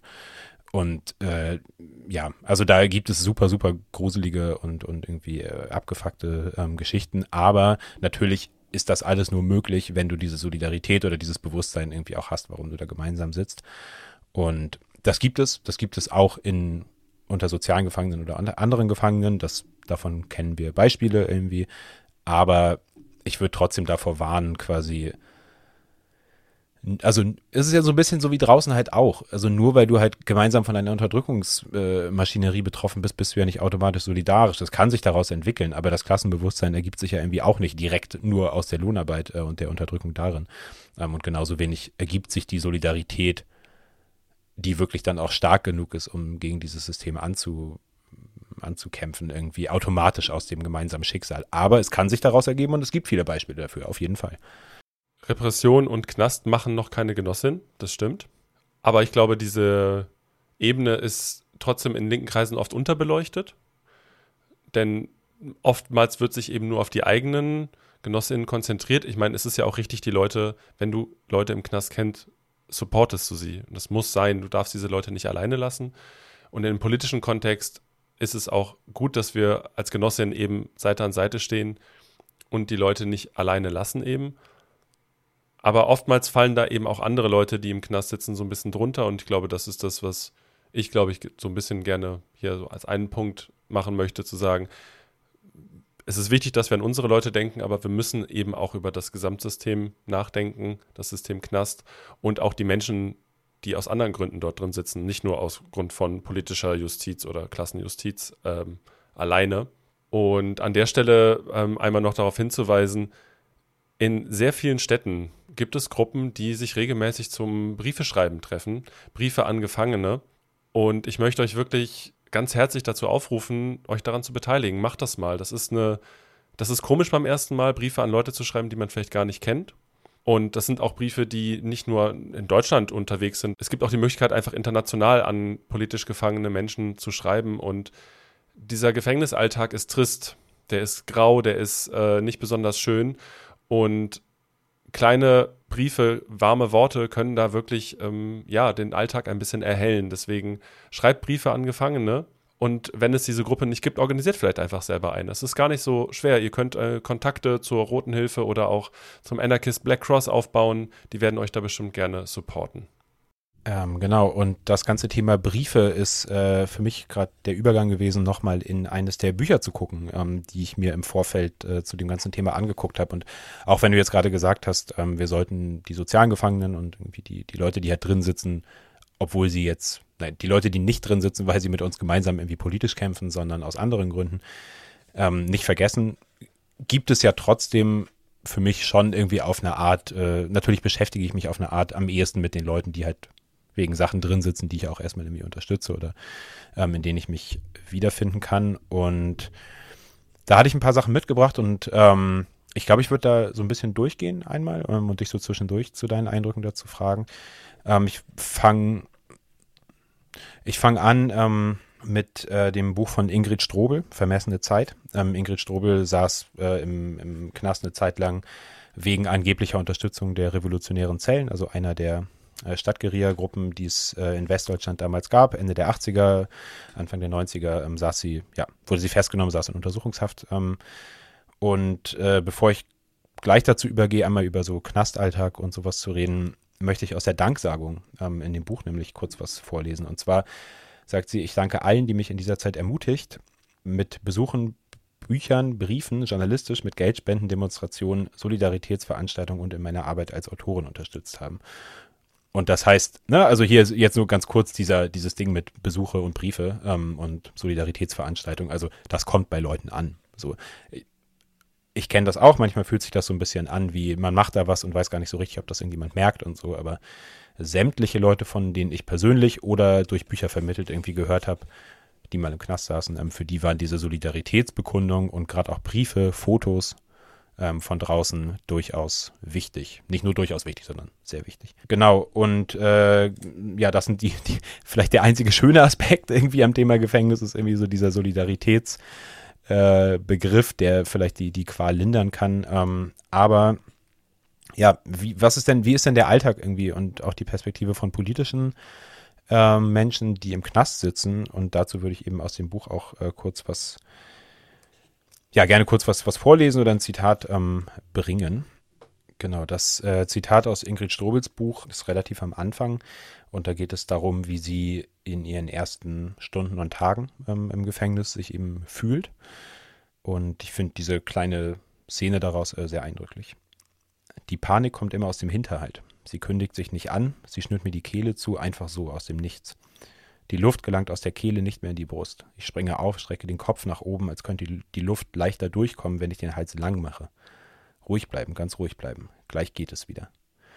Und ich glaube, das ist was, was man sich gut, ja, was, was man sich, glaube ich, gut vorstellen kann. Und sie redet an, an anderen Stellen eben auch schon über das Gefühl, keine Luft zu bekommen ähm, im Gefängnis, obwohl natürlich Luftschlitze oder Luftlöcher oder Fenster irgendwie da sind, aber dass sie, dass dieser Raum, dieser Ort ähm, mit den Gefühlen und ähm, der Repression, die dir darin dann noch vermittelt wird, wirklich auch nicht nur psychische, sondern ja auch ja, körperliche irgendwie ähm, Ängste auslösen.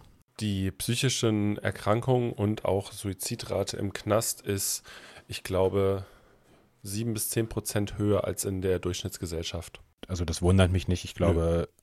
also ich finde, es ist ein schwieriges, äh, ein hartes Thema. Ähm, ich, also was mich, was mir da immer als erstes einfällt, sind Leute, die sich in Abschiebehaft umbringen. Ähm, das da gibt's, also da gibt's auch immer wieder Fälle, ähm, da gibt's dann auch häufiger mal Demonstrationen ähm, im Anschluss oder ja, Aktionen des Erinnerns, des Gedenkens, ähm, des Protests. Aber ja, es wundert mich nicht, leider. Ähm, und es wundert mich auch nicht, ähm, wenn man sich das wahrscheinlich berühmteste Zitat aus der deutschen Linken zum Thema Knast und Gefühl äh, im Knast ähm, anguckt äh, von Ulrike Meinhof. Ulrike Meinhof saß, in, saß lange in Isolationshaft, was nochmal einfach eine Verschärfung ähm, gerade der psychischen äh, Qual der, des Gefängnisaufenthalts darstellt. Ähm, so schreiben jedenfalls viele Menschen und sie eben auch. Und ich würde ähm, aus der Biografie von Alois Prinz ähm, eben ja das vorlesen. Das ist ein Zitat, das Ulrike Meinhof selber so aufgeschrieben hat. Das Gefühl, es explodiert einem der Kopf. Das Gefühl, die Schädeldecke müsste eigentlich zerreißen, abplatzen. Das Gefühl, es würde einem das Rückenmark ins Gehirn gepresst. Das Gefühl, man pisste sich die Seele aus dem Leib, als wenn man das Wasser nicht halten kann. Das Gefühl, die Zelle fährt. Man wacht auf, macht die Augen auf, die Zelle fährt. Nachmittags, wenn die Sonne reinscheint, bleibt sie plötzlich stehen. Man kann das Gefühl des Fahrens nicht absetzen. Rasende Aggressivität, für die es kein Ventil gibt, das ist das Schlimmste. Klares Bewusstsein, dass man keine Überlebenschancen hat. Das ist heftig, aber ich glaube, das ist auch wichtig, das in genau dieser Wortwahl wiederzugeben. Ja, das ist, also das sind natürlich nur ganz kleine Lichtblitze, irgendwie Eindrücke von, von Einzelpersonen, aber manchmal, ich weiß nicht, ob man das so verallgemeinern kann, aber ich glaube, als Linke kennen wir das alle. Manchmal macht es, macht das, das, das Wissen über das System oder so, macht es, glaube ich, teilweise leichter, Sachen auszuhalten, teilweise aber auch schwerer, weil man sich der Tragweite irgendwie vielleicht noch anders bewusst ist als, als andere Menschen. Und ähm, ja, ich glaube einfach, dass, dass dieses Bewusstsein über darüber, weswegen du da gerade eingesperrt bist und so. Das kann dir halt Sachen erleichtern, gerade irgendwie dann auch, dass, dass Leute die Briefe schreiben, dass du vielleicht auch ein widerständiges ähm, Verhalten und Bewusstsein entwickelst, irgendwie auch aus deiner Überzeugung heraus. Aber es kann eben auch das genaue Gegenteil, ähm, glaube ich, bewirken. Und du bist dir halt noch bewusster darüber, was mit dir passiert. Und das wirkt sich dann natürlich auch wieder auf dich aus. Und ja, also das Bewusstsein oder das, das Gefühl, in dem Moment halt keine Überlebenschance zu haben, ist, ist krass. Ähm, und ja, also für Ulrike Meinhof ähm, gilt das ja auch. Also sie ist ja nie aus dem Knast wieder rausgekommen. Ja, und dann gibt es ja auch noch die andere Perspektive, nämlich die Menschen, Freundinnen, Genossinnen, Familienangehörige, die auf der anderen Seite der Mauer stehen. Und ähm, da muss ich auch gerade ganz kurz an eine Stelle aus dem Text Anarchie, eine Welt ohne Gefängnisse denken, wo drin steht, dass, ja, also äh, im Gegensatz jetzt zu dem, ähm, was Ulrike Meinhof gefühlt hat, die Leute, die von außen auf das äh, Gefängnis schauen, in dem Fall wurde jetzt gesagt, dass es Anarchistinnen sind, die sich dann so fühlen. Ich behaupte aber, dass sich, glaube ich, auch viele andere darin wiederfinden können. Ja, du betrachtest ein Gefängnis von außen und fühlst dich eigentlich auch ein Stück weit in deiner eigenen Freiheit eingeschränkt, weil du eben vielleicht weißt, durch Erzählungen oder durch eigene Erfahrung, was das bedeutet, da drin zu sein. Und es zeigt halt eine extremste und brutalste Form von Herrschaft und Unterdrückung letztendlich.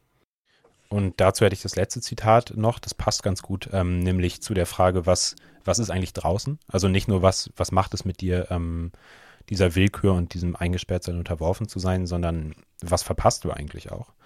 Ähm, und das ist ähm, aus dem Buch Unbedingt Blau von Adnan Keskin ähm, einem ähm, türkischen Sozialisten, der irgendwann nach Deutschland geflohen ist, ähm, aber vorher eben auch länger in der Türkei im Gefängnis saß, während der, der Zeit irgendwie des, äh, des, des Militärputsches dort, also in den 80er Jahren. Und er schreibt auch relativ am Anfang von dem Buch im Gefängnis sitzen. Zwischen vier Wänden, in finsteren Arrestzellen, in bedrohlich engen Einzelzellen hat er so viele Jahre vergeudet. Natürlich war es nicht einfach. Er hatte Sehnsucht, er war es leid, er wollte weg. Jahrelang hatte er sich weder auf grüne Blumenwiesen legen können, noch an strahlend blaue Meereswellen und sanft umspülte Strände. Weder hatte er unter einem Nieselregen die nassen Gehsteige einer, einer Stadt durchschreiten, noch auf einem efeu umrankten, vom Mondschein erhellten Balkon seinen Tee genießen können. Weder hatte er auf Nebel umhüllte Gipfel steigen und den Rücken in den Wind lehnen, noch ein Lied schmetternd durch die Wälder streifen können.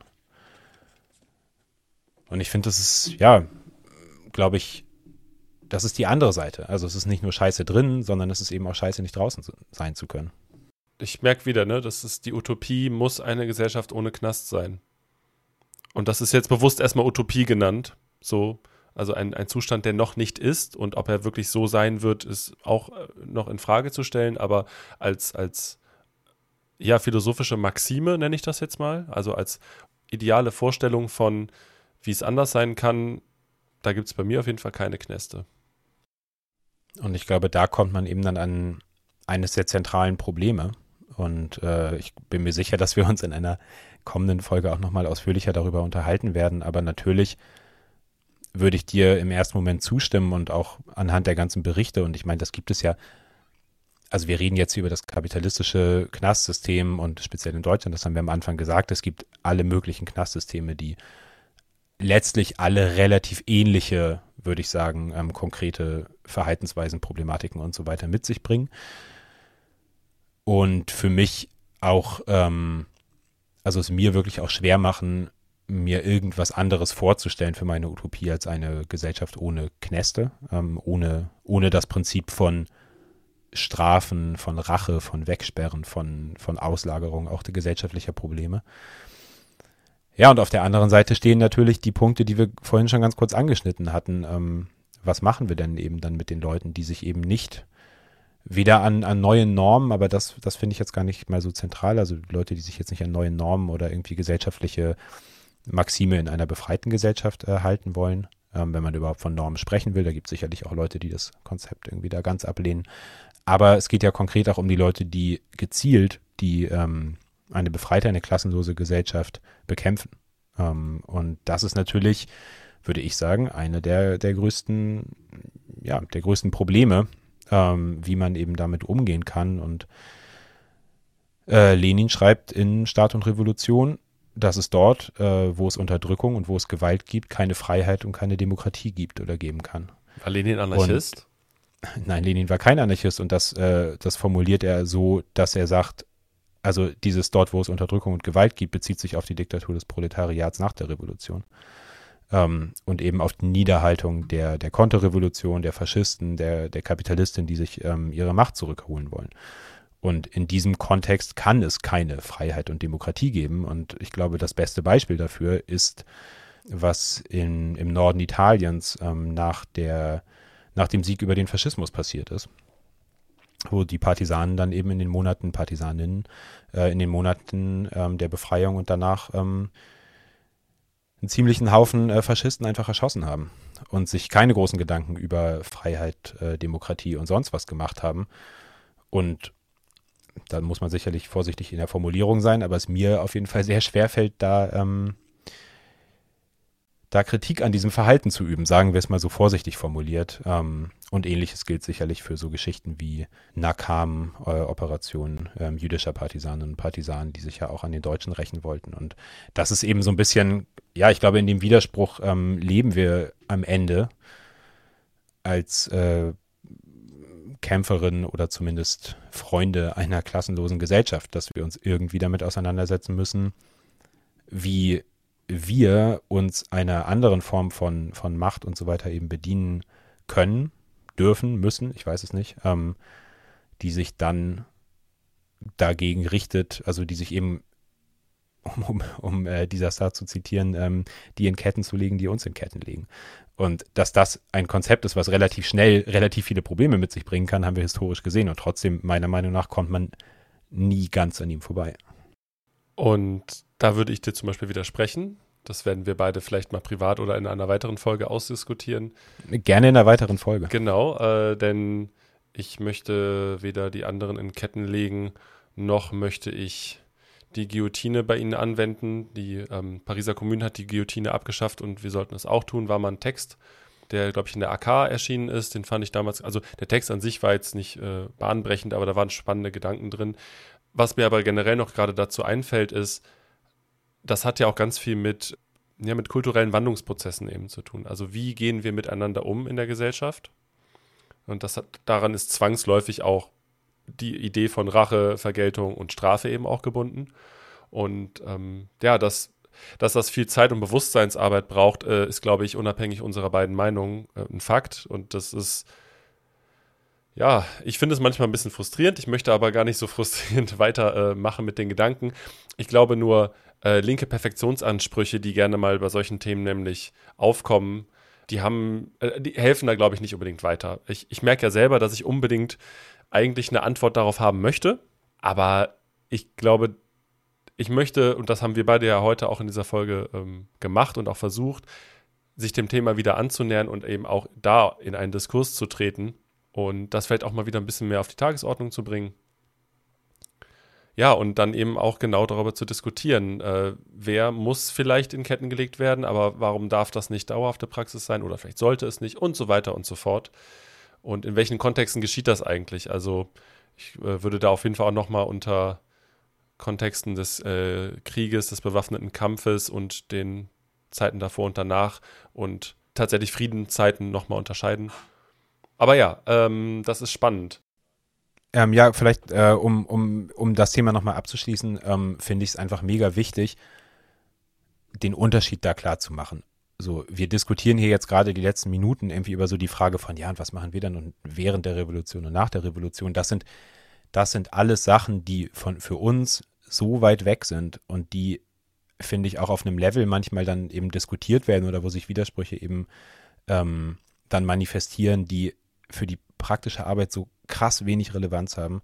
Das ist so ein bisschen wie, wer macht in der Anarchie eigentlich den Müll weg? Ja, ja, das gucken wir halt dann. Keine, wer macht denn im Kapitalismus den Müll weg? So, also das ist, das sind, das sind Antworten, das konnte dir ja irgendwie auch niemand sagen, bevor der Kapitalismus irgendwie sich durchgesetzt hatte. Und genauso wenig kannst du heute Antworten darauf geben, ähm, die sich äh, widerspruchsfrei ähm, eine, ein, ein zum Beispiel Justizsystem in einer befreiten Gesellschaft vorstellen können. Und ich glaube, gerade so Beispiele aus Kurdistan oder Chiapas, da kann man irgendwie auch nochmal reingucken, ähm, zeigen ja, dass es durchaus Möglichkeiten gibt, eben zumindest auf, auf kleinen Ebenen wie so Dorf- und Familienstrukturen ganz andere Prozesse von Justiz und so ähm, anzuwenden. Trotzdem, und da, äh, da würde ich mich ähm, den, den beiden Jungs von Übertage anschließen, die darüber in ihrer Folge zum Thema Revolution ähm, gesprochen haben, würde ich dieses Bilderverbot, was es manchmal gibt, ähm, eben nicht, nicht so gelten lassen und würde schon sagen, wir müssen uns schon auch an bestimmten Stellen, so wie wir das gerade gemacht haben, auch konkret darüber unterhalten. Was bedeuten denn dann auch die, was bedeutet es denn, wenn ich sage, nein, ich lehne Knast grundsätzlich ab? Oder umgekehrt, was bedeutet, wenn ich sage, ich lehne Knast nur unter kapitalistischen Umständen zum Beispiel ab? Und das äh, ja, da nicht, nicht zu viel Fokus darauf zu legen, aber schon irgendwie auch mal zu gucken, ähm, was sind denn da eigentlich unsere Meinung. Das, äh, das finde ich durchaus legitim. Also ich würde da nicht so ein Diskussionsverbot äh, aussprechen wollen. Dem schließe ich mich auch an, also auf jeden Fall. Und ich finde, da kann man auch noch mal ganz bewusst auch zwei Ebenen draus machen. Also das eine ist nämlich das, was uns aktuell im Alltag betrifft, so wie jetzt, dass auch nach dem letzten Wochenende wieder neun weitere Genossinnen zum Beispiel in Leipzig in den Knast gegangen sind, äh, ne, gegangen nicht. Sie wurden mitgenommen und sind jetzt eingesperrt. Das sind Dinge, mit denen müssen wir uns tagtäglich auseinandersetzen und sollten wir auch. Das ist etwas, wo wir konkrete politische Arbeit unter Genossinnen machen können und sollten. Und das andere ist aber natürlich, genau, wie wir unsere Theorien und auch Perspektiven darauf ausrichten.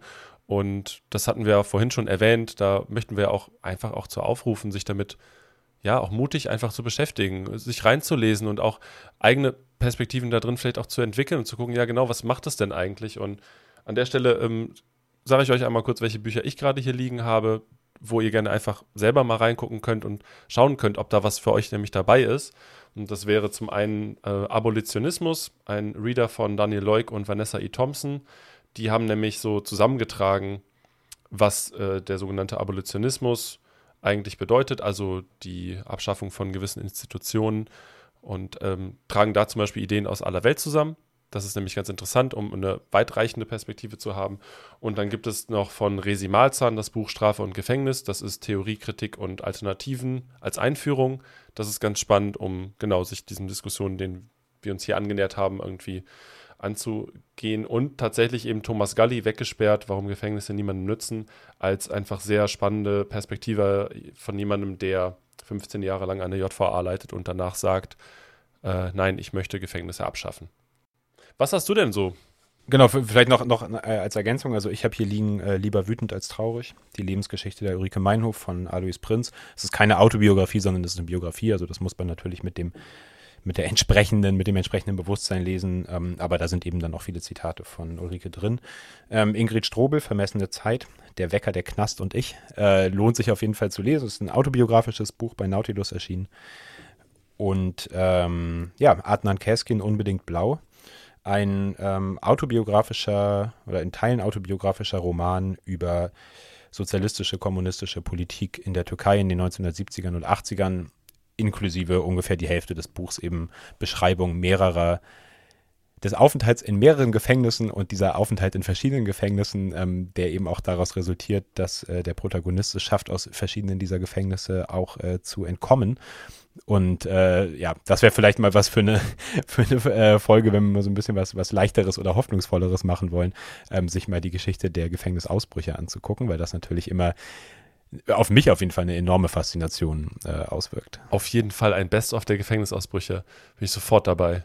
Also, äh, back die Pfeile in den Kuchen und steck den Löffel in die Socken. Ähm, es, wir werden auf jeden Fall nochmal darüber sprechen. Genau, und dann auch hoffentlich vielleicht mit einer etwas, ähm, ja, hoffnungsvoll ich weiß gar nicht, man muss es ja auch jetzt nicht irgendwie zwangsweise hier nochmal so positiv wenden. Manchmal sind Sachen einfach kacke und das Thema Knast und das Thema Verfolgung wegen politischer Arbeit und vor allem Inhaftierung wegen politischer Arbeit ist einfach unangenehm. Dem muss man sich stellen. Da gibt es wirklich, finde ich, bis auf vielleicht den Zusammenhalt hinter Gittern und die Solidaritätsarbeit von draußen, die aber wirklich auch nicht leicht ist. Also ich finde, man sollte das hier auch nicht so, so darstellen, als wäre das so, so ein Selbstläufer so. Das ist ganz schön schwer und da sind auch schon ganz schön viele Leute dran gescheitert. All diese Sachen also das ist einfach ein verdammt bitteres Thema. Und niemand von uns möchte diesem Staat ausgeliefert sein. Niemand von uns möchte irgendwie, weiß ich nicht, dem Nazi-Zellenkumpan oder dem irgendwie rechten Wärter äh, ausgeliefert sein. Und ich glaube, das sind einfach, man kann sich diesem Thema meiner Meinung nach kaum nähern, ohne so eine gewisse, ja, Trauer finde ich das falsche Wort, aber ohne halt ein gewisses negatives irgendwie, äh, negativen Overlay einfach irgendwie darüber. Und das merke ich jetzt bei mir auch gerade beim, beim drüber reden. Ich finde auch, da schwingt auch mal Traurigkeit mit, aber auch Wut, die gerne auch mal in eine gewisse Zynik über, überschlägt. Ähm, ich glaube, dass es auch eine Form von vielleicht Selbstschutz sein kann oder muss auch bei dem Thema.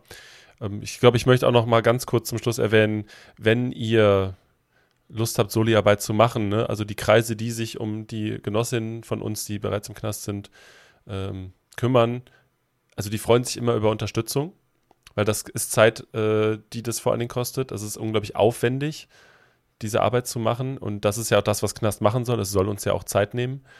Und deswegen, ja, lasst uns da gegenseitig unterstützen als, also ohne jetzt hier so eine krampfhaft positive Wendung zu machen, sondern eher zu sagen, ja, das, genau, das ist scheiße, das müssen wir nicht beschönigen, aber deshalb ist es wichtig, dass wir da zusammenstehen.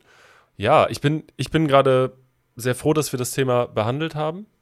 Ich auch und ich glaube, man muss sich dem auch stellen. Aber wie gesagt, also ich finde mal gerade, wenn es so konkrete Anlässe gibt, wie jetzt ähm, halt da in Leipzig, Dresden ähm, bei den Prozessen, dann ja, also dann ist es halt auch einfach Mist, so, das ist dann, also ja. ich komme dann, ich komme dann auf jeden Fall schwierig von dieser etwas gedämpften Ebene wieder runter. Ja. Apropos Mist, weißt du, was noch Mist ist? Äh, ja, ich weiß, was noch Mist ist und äh, er hat sogar was äh, mit unserem Thema zu tun. Der Schmock Wunderbar. der Woche. Schmock der Woche, bitteschön. Schmock der Woche. Der Schmock der Woche kommt heute aus Bremen bzw. dem umliegenden Niedersachsen.